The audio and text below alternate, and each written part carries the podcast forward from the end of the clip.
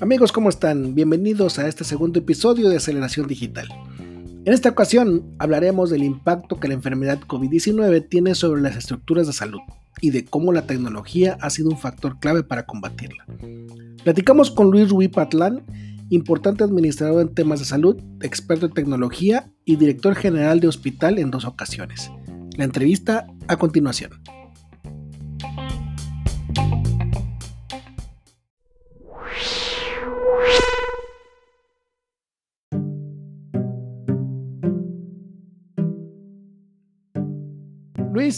Muchísimas gracias por acompañarnos en esta sesión de aceleración digital. Un gusto poder tenerte aquí con nosotros y que nos puedas platicar sobre lo que está pasando eh, y lo que va a pasar en el mundo de la salud y en el mundo también este, de la tecnología, ¿no? Porque de alguna manera está relacionado con ambas.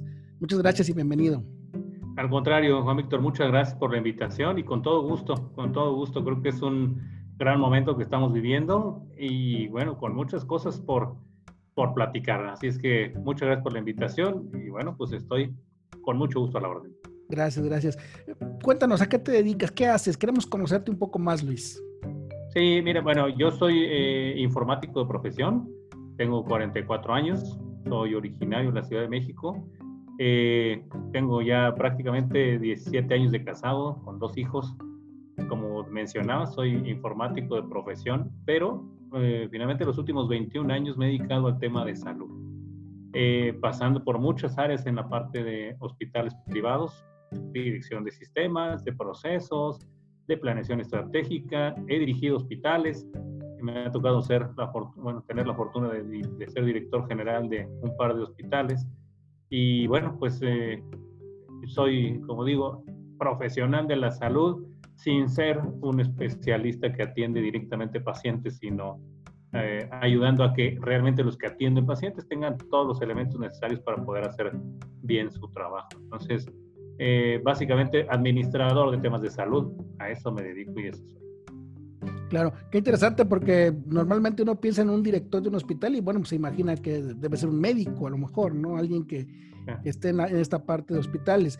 Y, me dices que vienes de, de informática. ¿Cómo, cómo, cómo, se da ese cambio? ¿Cómo se da ese proceso en el que, en el que te vas a, la parte de dirigir ya más bien un área de salud? Fíjate que eh, me tocó trabajar desde el 99 en, en, una institución de salud que no tiene fines de lucro, es una IAP, y que bueno, pues mm, dio un rápido crecimiento, sobre todo en los primeros 5 o 7 años. Eh, que estuve ahí desde, repito, desde el 99 hasta el 2006, en donde hubo una curva de crecimiento y de aprendizaje muy fuerte. A mí me tocó estar, eh, ser parte del equipo eh, que hizo o que creció desde la construcción de un hospital. Por lo cual, bueno, me dio mucho la visión y el conocimiento de poder entender cómo funcionan los procesos hospitalarios y cómo llegar con la parte tecnológica soportar esos procesos para poder atender de mejor manera a los pacientes. Entonces, bueno, esta misma institución nos, nos permitió llevar al tema de salud los, eh, los procesos de calidad, las acreditaciones, participar dentro de las definiciones del Consejo de Salubridad General. En fin, la verdad es que fue una época muy rica, muy buena, en la cual pude conocer lo que, cómo opera un hospital, cómo están dentro los procesos y enfocar todos los esfuerzos eh, tecnológicos a que realmente pudiera soportar el buen funcionamiento del hospital. Entonces, eh, por eso es que cambio a procesos y después a operaciones y después a planeación estratégica y tengo esta, pues, la verdad es que es una gran dicha de poder conocer cómo funcionan los hospitales desde adentro, en todas sus áreas, en los quirófanos, en la infraestructura, y bueno, después, eh, eh, como parte de este crecimiento, cambio a la ciudad de Querétaro para dirigir un hospital, aprendo muchas más cosas y después regreso a la Ciudad de México para estar dentro de una cadena de hospitales en la dirección general también. Y bueno, pues eh, terminar de conocer por todos lados lo que es el ámbito hospitalario. Así es como se desenvuelve la, la carrera. trabajé, repito, 15 años para Centro Médico ABC en México Después vine para eh, Hospital Texien, que ahora se llama H, cadena H, Y después me tocó la fortuna de dirigir el Hospital San Angelín Patriotismo en la Ciudad de México. Eh, como anécdota muy rápida y muy curiosa, cuando me invitan a participar en ese proyecto, me invitan y me dicen, oye Luis, eh, este, pues vemos que tú puedes implementar los sistemas, definir los procesos, hacerte cargo de la construcción y abrir un hospital. ¿Qué quieres hacer? Si se puede, pues hagámoslo juntos y me dieron la oportunidad. La verdad es que ese grupo es un grupo muy fuerte, muy sólido, con mucho conocimiento ahí adentro. Y la verdad es que conté con el apoyo y la, ayuda, bueno, la ayuda del resto de los directivos de los hospitales. Y pudimos hacer un muy bonito proyecto en donde definimos prácticamente desde cero procesos, sistemas y cómo iba a funcionar. Entonces, bueno, la verdad es que una gran, gran experiencia y ya después me regresé a vivir en la ciudad de Querétaro, donde está mi familia, y desde aquí ahora, pues doy los temas de consultoría para poder mejorar los temas de operación en los hospitales privados principalmente. Muy bien. Cada vez se da más esto, haciendo un poco paréntesis, eh, se da, cada vez se da más esta parte de donde una persona de tecnología pasa hacia la parte estratégica o directiva. Eh, antes no se veía mucho porque pues la tecnología era pues a lo mejor no era considerada una, una, parte importante, simplemente era considerada algo como lo que está ahí, los, los sistemas, el, el de sistemas, y, y, se empieza a dar este, este cambio. ¿Tú lo ves así en otras partes, en otras industrias también? Fíjate que eh, en general en la parte tecnológica creo que hubo un momento o un punto de inflexión importante. Eh, como tú bien dices, al principio era, era el, el de sistemas, era el ingeniero, era eh, el que nos ayuda desde poner el proyector, ¿no? Es decir, sí vivimos un punto de inflexión cuando empezamos a, ver que la tecnología era parte fundamental de la estrategia de, una, de, un, de, un, negocio dentro de cualquier industria. A partir de ahí nos dimos cuenta y, dimos ese switch de, oye, no nos podemos quedar como ingenieros, no nos podemos quedar aquí en la parte tecnológica, sino tenemos que evolucionar. ¿Por qué? Porque resulta que a mí me tocó participar mucho en foros donde los médicos venían a hacer una presentación de tecnología. ¿Y tecnología, pues de qué? Si ya nos quitaron el tema, ¿no? O sea, nosotros no podíamos hablar de medicina, pero sí podíamos hablar de estrategias y de negocios, entonces tuvimos que evolucionar.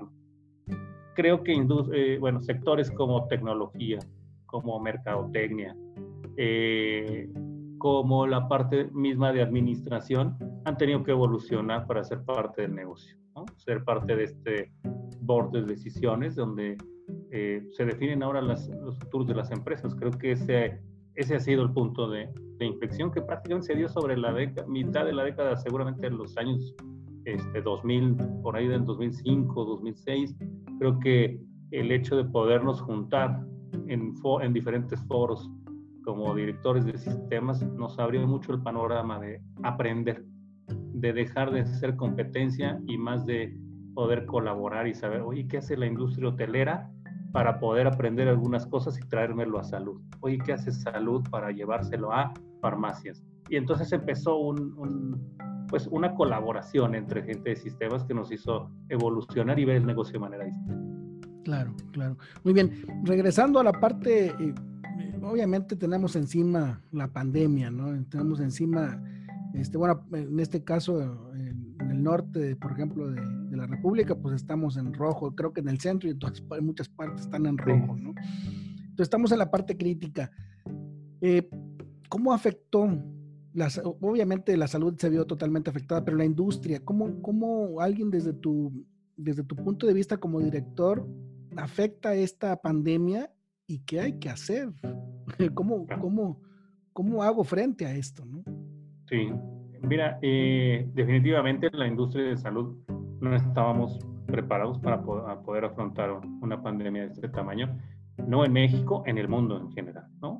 Eh, nos, ha, nos ha dejado muchas cosas de reflexión, muchos temas importantes que no habíamos tomado en cuenta eh, pues desde hace muchos años. Primero, creo que uno de los factores más importantes es el personal.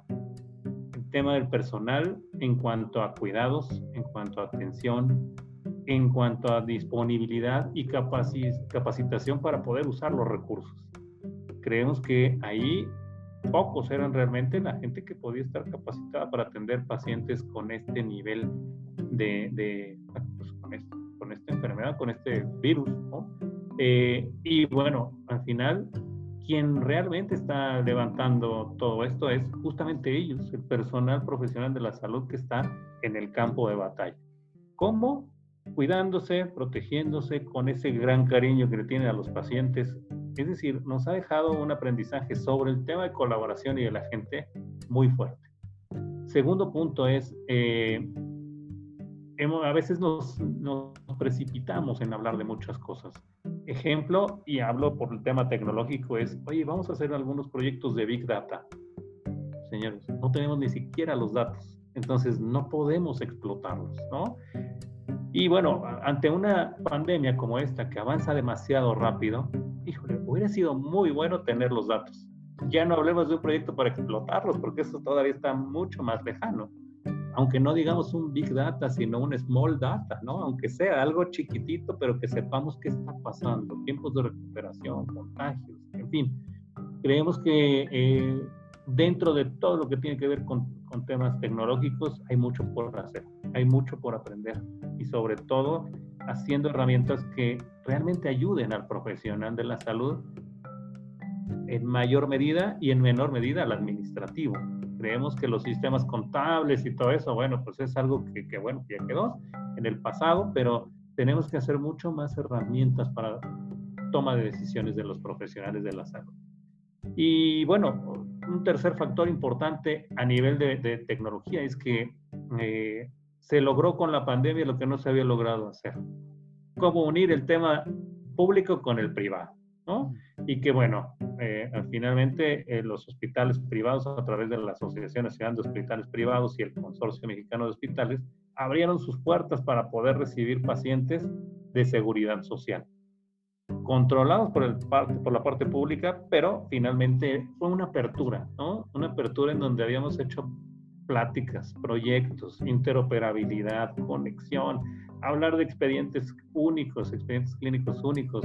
Nada había funcionado.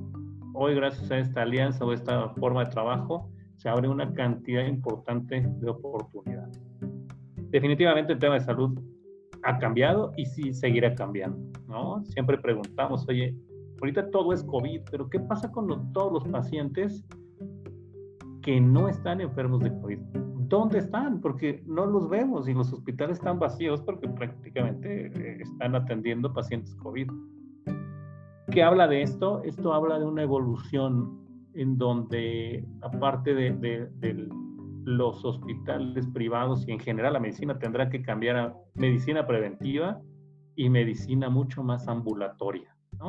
Es decir, los largos plazos de hospitalización, evidentemente pacientes de de unidad de cuidados intensivos y todo eso, bueno, eso es aparte, pero lo que tiene que ver con cirugía y con, hospitalización tiene que ser mucho más rápido. Mucho más expedito. Los procedimientos se nos van a apresurar, se nos van a, a mejorar, se van a eficientar los procesos, es parte de lo que está cambiando en el tema de salud hoy en día. Claro. Ahorita platicaba sobre, sobre las personas. Recordaba así rápido un, un comentario en internet donde decía que los futbolistas ganan más que los médicos, ¿no? En, el mundo. Somos una, somos una sociedad de, eh, madura en ese tipo de cosas. Nuestros, nuestros médicos deberían tener mejor, esas mejores condiciones, eh, no voy a decir percepciones, pero las condiciones actuales, tanto en hospitales públicos o privados, deberían de mejorar. ¿Hay algo en esto? Fíjate que deberíamos, deberíamos de, caminar hacia allá. Sí deberían de funcionar, deberían de estandarizarse muchas de las cosas. Evidentemente no, tal vez un médico no va a ganar lo que es una estrella de cine o un deportista. Eh, tendremos que empezar a nivelar estas condiciones sociales. Es eh, de verdad increíble que si un médico, teniendo el sueldo que tenga, no, no lo vamos a cuestionar pero si se llega a enfermar o a contagiar de COVID, pues evidentemente como cualquier enfermedad se va de incapacidad. Pero no puede ser que eh, debido a la incapacidad que no es considerada riesgo de trabajo se pague solamente el 60% del sueldo, como si hubiera sido una enfermedad normal. Se están haciendo estos ajustes, se está revisando, porque dices, oye, no puede ser, gano 10 pesos, pero nada más me pagan 6 porque me enfermé de COVID, o bueno, me contagié de COVID. No puede ser, este, algo entonces no estamos entendiendo. Tenemos que llegar hacia allá. No necesariamente eh, tendrán que subir los sueldos, pero sí tendremos que hacer una revisión de los temas de prestaciones, definitivamente. ¿Qué cosas son de riesgo? ¿Qué cosas no son de riesgo? La alta especialidad, volverla a recatalogar y no nada más con porcentajes de 10, 15% adicional. Debemos entender que los profesionales están expuestos a esto y tenemos que recompensar esa exposición y ese riesgo que viven todos los días. ¿no? Hoy fue COVID, pero nos ha pasado con hepatitis, nos ha pasado con VIH, en fin, o sea, tenemos que voltear, recapacitar y entender que realmente se le están jugando todos los días. Entonces tenemos que contribuir a que sus condiciones mejoren definitivamente. Transformación o aceleración digital dentro de los hospitales, dentro del sistema médico y de salud en, el mundo. Fíjate que eh, yo lo considero una aceleración, una aceleración que, como decimos ahí en el argot de tecnología, ¿no? Hay que cambiar la llanta andando el coche. es. es una aceleración muy pronta, muy rápido, que tenemos que reaccionar, pero a velocidades verdaderamente de gigas, ¿no? En lugar de todavía bytes. O sea, tenemos que realmente ponernos en, el, eh, en los zapatos de, del profesional. Es decir, vamos a tener que evolucionar desde nuestros propios conceptos en lugar de hablar de un CRM, tendremos que hablar de para qué queremos ese CRM. En temas de salud no queremos vender más, queremos darle seguimiento a los pacientes, seguimiento preventivo, seguimiento a las enfermedades crónico-degenerativas, que son las que realmente nos están afectando como sociedad. Entonces tiene que ser una transformación, pero sumamente rápida. Tenemos que estar creando cosas nuevas desaprendiendo las viejas, ¿no? Porque si queremos eh, eh, dar dos pasos para atrás para decir, oye, ¿cómo lo hacía antes? Ya no hay antes, ya no nos da tiempo de pensar en el antes, sino es qué hacemos hoy y si pensamos en algo anterior es porque lo estamos desaprendiendo para volverlo a reexpresar otra vez y hacer proyectos mucho más rápidos. Los proyectos largos en tecnología de dos, cuatro años ya no van a existir. Tienen que ser proyectos con resultados rápidos, evidentes, palpables, cuatro, cinco, seis meses, que bueno, pues tienen que hacer, eh, tienen que ayudarnos a, responder mucho más rápido y asertivo, ¿no? Las, eh, ya lo veníamos viviendo, por eso digo que es más una aceleración, porque ya vivíamos cosas en la nube, ya empezábamos a hacer cuestiones de videoconsulta o de videoconferencia, pero ahora tenemos que trabajar en soportar los anchos de banda, en hacerlo más rápido, en estandarizar, en ya no saber quién tiene la mejor versión, sino la versión más compatible. Y eso es a donde tenemos que acelerarnos mucho más rápido. Creo que es una aceleración a pasos agigantados y con el tinte de estar repensando y haciendo reingeniería de las cosas. Ok, muy bien. Y y hablamos de, una nueva normalidad, ¿no? Hablamos de, la nueva normalidad en la que vamos a regresar o en la que estamos regresando. Este, yo estaba pensando hace poquito, dije, a lo mejor se siente como, eh, como alguien que regrese de un coma, ¿no? Después de estar este, 10 años o eh, dormido, este, puede regresar y puede encontrar una realidad muy diferente. Creo que eso es lo que está pasando con muchas, con muchas empresas, con muchas, este, eh, eh, instancias de salud en la que están regresando a una normalidad en la que ya no va a ser lo mismo. Realmente no es normal, ¿no? Eh, esto que decíamos, oye, ya no hay normalidad. O sea, lo que hacíamos antes de la pandemia es muy probable que ya no lo hagamos, ¿no? Nos hemos podido dar cuenta y hemos podido darnos, digo, en ejemplos tan sencillos de la vida diaria, ¿no? Como el hecho de, bueno, cuánta gente de, la población en general todos los días va a una tienda de conveniencia por un cafecito. este, desde esa parte que, que, ahora has estado en tu casa y ya sabes cómo prepararte el café y que ves los ahorros significativos en ese tipo de cosas, desde eso ya estamos cambiando, ¿no? Es decir, la, la nueva normalidad es, ahora ya no es la normalidad, es lo que estamos viviendo hoy y que todos los días estamos generando algo nuevo, un conocimiento nuevo, una forma de adaptación. Definitivamente quien esté mucho más, de, eh, más eh, pues, eh, ¿cómo decir? mucho más abierto a dejar de hacer lo que hacía antes del COVID para aprender a hacer nuevas cosas, va a estar mucho más rápido dentro de, dentro de la jugada, ¿no? Es decir, va a estar participando dentro de esta evolución de sociedad a pasos agigantados. Quien sigue diciendo, ahí ahora que regresemos a la normalidad, ya de entrada va dos pasos atrás. Ya no hay nueva normalidad. Es decir, ya estamos creando un nuevo estilo de sociedad eh, a nivel mundial. ¿no? Es decir, ya estamos caminando hacia otros horizontes y a pasos agigantados. Claro. ¿Los servicios de salud cambiarán? O sea, ¿cambiará esta forma de dar los servicios de salud a las personas? Definitivamente. Yo, yo sí considero que habrá cambios importantes desde, desde el tema de la consulta. Fíjate que eh, me ha tocado asesorar a una empresa que, se encarga de, de, la atención del paciente diabético. Antes, eh, tú sabes, el tema de diabetes es un tema muy grave dentro de la sociedad mexicana. Eh, entre el 12 y el 14% de la sociedad padece diabetes que ya de por sí es grave. Pero lo más grave es la gente que no sabe que está en prediabetes, ¿no? Y que está a dos horas o a dos años de convertirse en diabético. ¿Qué ha pasado con ese tipo de pacientes? Lo pongo, lo traigo a colación por el ejemplo. Eh, tú sabes que era uno de, las, de, los, eh, de los padecimientos mucho más vulnerables para poderse contagiar de COVID eh, entonces no, es, no, no, eran recibidos en su totalidad dentro de los hospitales públicos precisamente para cuidarlos. ¿Qué pasa ahora? Híjole, los, los pacientes han tenido que buscar alternativas, consultas virtuales, tratamientos directamente, eh, incluso la compra de medicamentos. Los medicamentos ya saben que hay del precio A, B y C. Es decir, han tenido que aprender a pasos agigantados sobre su enfermedad. ¿Qué vamos a esperar ahora?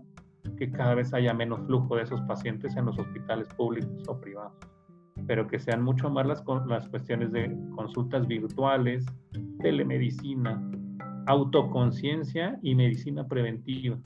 Fíjate qué, qué interesante puede ser eso. Habrá mucha gente que logre evolucionar pensando en ello, pero habrá mucha gente que se quede esperando a que otra vez regresen las cosas a la normalidad. Ahí seguramente padecerán más estas personas que están esperando que regresemos a la normalidad. Los que ya lograron encontrar el caminito, va a ser mucho más rápido y seguramente van a tener mejor condición de vida o mejores hábitos alimenticios en los próximos años. Esto es parte de lo, de lo bonito que vamos a estar viviendo. Temas de medicina preventiva, temas de cuidados, de, de autocuidados, un tema muy importante que va a tener una relevancia son los temas psicológicos o de acompañamiento emocional, no solo de los, eh, de, pues de, los pacientes, sino de la sociedad en general, que se va a convertir en un tema importante, en un tema grave, y que afortunadamente en temas de salud laboral o de medicina laboral ya se estaba viendo, ¿no? Con la norma 035 ya era un pasito, hoy ya es una obligación. Entonces, tenemos que hacer eso. Y los hospitales finalmente tienen que ser mucho más eficientes en sus procesos. ¿Por qué? Porque realmente van a invertir mucho dinero en crear las condiciones nuevas de cuidado, evitar contagios, eh, limpiezas profundas, sanitizaciones, mejor uso de guantes, batas, cubrebocas. Es decir, sus gastos tendrán que subir mucho y por eso los hospitales tendrán que ser más eficientes para no hacer que se disparen los precios y los costos. Tienen que ser muy cuidadosos en que si antes se quedaba un paciente cuatro días, hoy se tiene que quedar tres, para que las cuentas incluso salgan muy parejas. Habrá también una revolución importante en el tema asegurador. Sabes que el tema asegurador. Muy importante, ser uno de los terceros pagadores más importantes porque ahora tendrán que implementar programas preventivos, programas que si antes decían, no, eso no lo hacemos porque es estético, hoy tienen que cambiar esa mentalidad para poder eh, realmente dar cabida a más gente y poder negociar con los hospitales privados eh, cómo mejorar y hacer eficiente esa atención de pacientes. Definitivamente hay muchos cambios que vienen, muchos cambios que ya se está trabajando, recetas digitales inclusive. Es decir, muchas de las cosas que antes hablábamos como que en el futuro la telemedicina es a la vuelta de la esquina. O sea, la telemedicina es, está ya encima de nosotros, ¿no? Claro. Laboratorios, radiología, recetas, consultas, en fin, muchas cosas ya están hoy haciéndose. Y el mismo médico lo ha entendido. Antes decía, oye, usted véngame a ver, yo no doy consulta remota. ¿Qué crees? Que hoy hay consulta remota. Y hoy hay herramientas para poder hacer la, consulta, la revisión, el seguimiento. Y creo que como sociedad lo hemos tenido que adoptar a fuerza ahora, ¿no?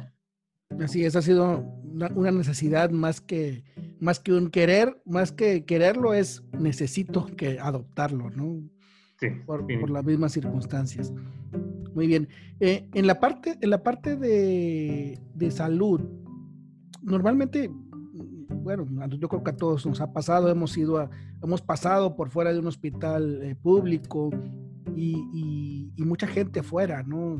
Este, últimamente no he, no he pasado porque no, he, no he, salido, he salido poco, pero antes pasaba eso. El hospital tendría que mejorar su logística también, como dices, la logística de atención y todo esto, ¿no? Sí. Sí, y, y, eso tiene que ser por el bien de todos, ¿no? Es decir, no es solamente porque se condicionen las visitas a los hospitalizados, sino también hasta en la consulta externa. Tiene que ser esto mucho más, nos tenemos que hacer más cargo de nosotros mismos, ¿no? Antes a lo mejor eh, me sentía mal y me iba, iba yo y me llevaba a mi esposa y mi mamá y mi hermano y mi primo y entonces todos iban, ¿no? hoy nos ha enseñado que efectivamente, aunque vayamos y, tengamos ese sentimiento de corazón de acompañarte, hoy no es necesario porque realmente los profesionales están ahí adentro. Entonces hay que dejar que hagan su trabajo y que nos mantengan en contacto de comunicación de cómo va el paciente. Esto como sociedad, pero también como dices, como logística de hospitales tiene que mejorar condiciones en donde nos cuidemos, nos separemos, donde las cosas innecesarias tenemos que hacer un aspecto mucho más minimalista porque hoy lo requerimos y que entre menos máquinas de dulces haya va a ser más rápido porque eh, son foco de infección, son foco de, de que no deberían de estar ahí porque estorban. Entonces sí tendremos espacios mucho más eficientes a quienes nos gusta por ser ingenieros el tema Lean, tiene que ser lean, tiene que ser eh, justo lo necesario y en el momento que debe haber. Cambiaremos los espacios para los almacenes, las logísticas de abastecimiento, de suministros. Es decir, definitivamente nos tenemos que comportar como una estructura mucho más eficiente en general. Desde temas de infraestructura, ¿no? Ya nos dimos cuenta de que los que trabajamos en oficina, a lo mejor no es necesario que estemos los 10 aquí, a lo mejor solamente cinco y los cinco lugares que estaban para los demás, a lo mejor los reutilizamos y los hacemos para algo diferente. Entonces, en todos aspectos tenemos que cambiar. Infraestructura, atención, logística, cadena de suministros, definitivamente muchos cambios. Claro. Ahora, para estos cambios se requiere mentalidades que cambien también. Requerimos personas líderes, ¿Cómo está cambiando el liderazgo en, la, industria de salud? Fíjate que yo, yo creo que es una eh, o es un campo muy abierto. Las, eh, las nuevas generaciones tienen que ver una ventana de oportunidad ahí muy importante. ¿Por qué? Porque, bueno, la gente que, que hemos estado ahí metidos durante 20 años podemos tener cierta ceguera de taller y nos hace falta aprender. Pero sobre todo, Juan Víctor, acercarnos con quien realmente consume nuestros servicios. No solamente ver a que el paciente es nuestro cliente, el médico, la enfermera, el radiólogo. Es decir, todos los que están en el campo de batalla realmente son nuestro, nuestro cliente, nuestro cliente hablando tecnológicamente. Y tenemos que ayudar para que ellos tengan las condiciones necesarias para poder atender a su cliente, que son los pacientes, ¿no? Entonces, tendremos que abarcar o ampliar la visión para poder mejorar realmente las cosas dentro de las instituciones de salud, hacer que esto sea mucho más eficiente. Los liderazgos tendrán que cambiar, hacer esto que hemos platicado. Creo que las, dentro de las características a cambiar del liderazgo es el sentido humano, la colaboración, el trabajo en equipo, la eficiencia y el enfoque real a resultados. El resultado no es que funcione la red inalámbrica. El resultado es saber para qué debe de funcionar la red inalámbrica, que ese es uno de los temas importantes y ahí es donde tendrá que cambiar el chip. Ok, ¿la digitalización nos salvará de, esto? O sea, ¿nos, nos, hará llegar más rápido al final del túnel? Yo creo que no necesariamente, pero sí va a ser un vehículo muy importante. Va a ser un vehículo muy importante para poder entender mejor las cosas. Finalmente, eh, estos, estas pandemias y esto que, llega, llega de muy rápido, muy súbito, a pesar de que podamos planear algunas cosas, definitivamente hemos aprendido sobre la marcha. Un tema de automatización, de digitalización nos va a poder ayudar a entender mejor lo que pasa para poder salir más rápido. Pero sí no, nos va a sacar de esto, pero sí nos va a dar más herramientas para tomar mejores decisiones. Muy bien, excelente. Eh, ¿Cuál sería tu mensaje, Luis, eh, para la sociedad? Eh, pues yo lo pongo más bien para las, generaciones que vienen, ¿no? ¿Cuál sería tu mensaje en este momento que estamos en medio de la, de la tormenta, ¿no? ¿Cuál es el mensaje para las generaciones que vienen y que van a tomar esto, esta, este relevo en, los liderazgos de los, de los nuevos tiempos? Fíjate que lo, lo pondría en tres grandes aspectos. El primero, capacitación. Una capacitación permanente. Hoy no es un tema de cubrir un home office o de descansar en lo que pasa en la pandemia. Hoy tenemos que aprender y aprender y aprender e invertirle mucho en el aprendizaje. Es decir, aprender por todos lados. Un tema importante es esto, estar capacitados en las nuevas cosas que van saliendo. Número dos, colaboración y creatividad. Las cosas de liderazgo yo solito van a dejar de caminar. Hoy tenemos que abrir el espectro para poder hacer trabajo en equipo, colaboración, entendimiento de las necesidades de nuestros clientes. Y la tercera es humanismo. Humanismo que a veces dejamos de lado y que las cosas materiales habían sido hasta antes de esto los temas más importantes. Hoy tenemos que pensar más en el prójimo, más en nuestro cuidado, más en la prevención. Aquello de a mí no me pasa nada o si de algo me he de morir, se acabó. O sea, hoy tenemos que pensar en el entorno completo y ser mucho más humanos. Las carreras sirven para obtener aprendizaje, pero ese aprendizaje sirve para poderlo aplicar de mejor manera. Hay que estar abiertos. A las nuevas generaciones hay que pedirles o recomendarles abrir los ojos, estar capacitados, trabajar en equipo, colaborar y tener un sentido más humano. Ese sería el mensaje para las nuevas generaciones. Tenemos que trabajar de eso, independientemente si eres arquitecto, ingeniero, informático, médico, o sea, tienes que estar abierto a que todos trabajamos en un, en un esquema de colaboración. Claro, hombre, excelente. Y, y, sobre todo lo que dices es bien importante del entorno, ¿no? Ya no somos creo que la, por mucho tiempo a lo mejor tuvimos una cultura en la que dijimos, no, este, pues yo aquí, como dices, si yo me enfermo, yo me enfermo, o ni modo, que me pase a mí. Pero hoy tenemos que pensar en, otra, en otras personas, en un entorno, en un planeta eh, y, hacer cosas para, para realmente eh, dar soluciones a esto. ahora que parte de las cosas que pensamos antes es, oye, no pienses en si te vas a, si, si yo me voy a contagiar o no me voy a contagiar.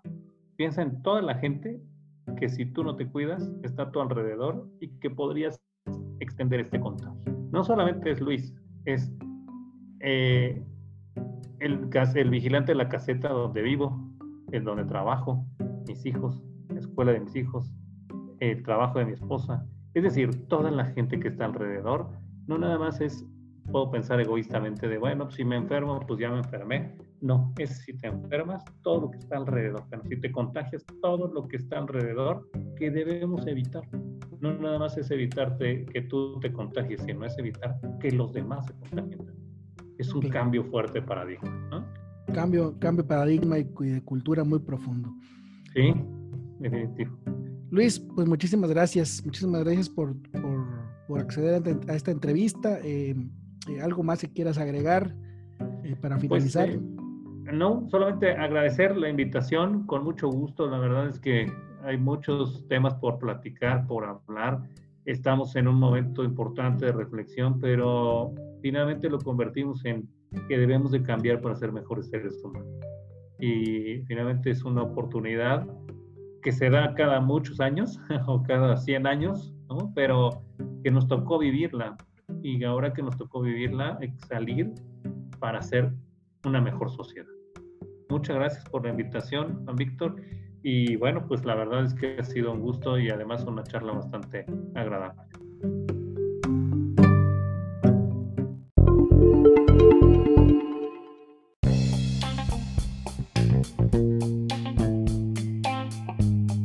Luis nos habla del humanismo como la principal cualidad de las nuevas generaciones en la industria de la salud.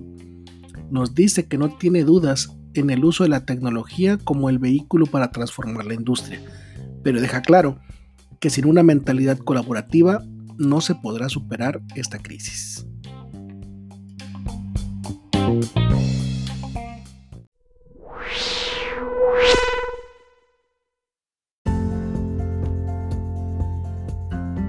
Soy Juan Víctor Castillo, pueden encontrarme con mi nombre en Instagram y en LinkedIn, en Twitter como arroba jvcastilloc.